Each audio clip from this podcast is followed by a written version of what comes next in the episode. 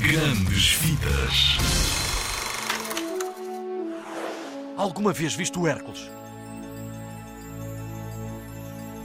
O Hércules passa-se no Olimpo, o monte dos deuses na Grécia.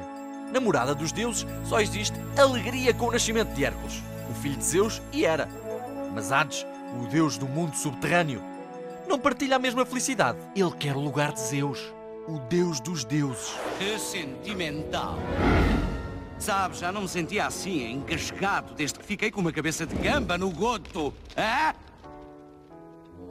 Isto é uma festa ou um funeral? É, estás bem? Lindo vestido, querida. Então, Hades, sempre vieste. Como vão as coisas no mundo subterrâneo? Bem, está tudo na maior, um pouco escuro, sombrio e como de costume, cheio de gente morta é a vida. Monte então um plano para quando os planetas estiverem alinhados passados os 18 anos, que só funcionará se não houver intervenção de Hércules. Tenho 24 horas para me livrar desse bruto. Oh, todo o esquema que andei a preparar durante 18 anos pode esfumar-se. E tu estás a usar essas porcarias! Assim, o Hades ordenou à agonia e pânico que dessem uma poção a Hércules que o transformasse num mortal. Como deixou de ser um deus, deixou de poder morar no Olimpo. E então teve uns pais adotivos. Hércules sentia-se diferente do resto dos jovens. E então os seus pais adotivos contaram-lhe que ele tinha origem divina. Hércules, há uma coisa que a tua mãe e eu queríamos contar-te. Mas se me encontraram, de onde é que eu vim então? Quem é que me abandonou?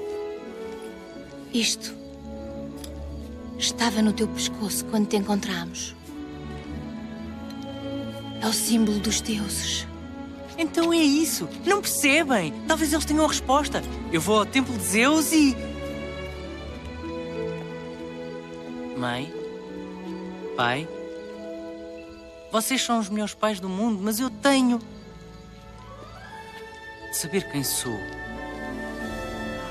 Ele decidiu voltar ao Monte Olimpo, mas para isso precisa de se transformar num verdadeiro herói.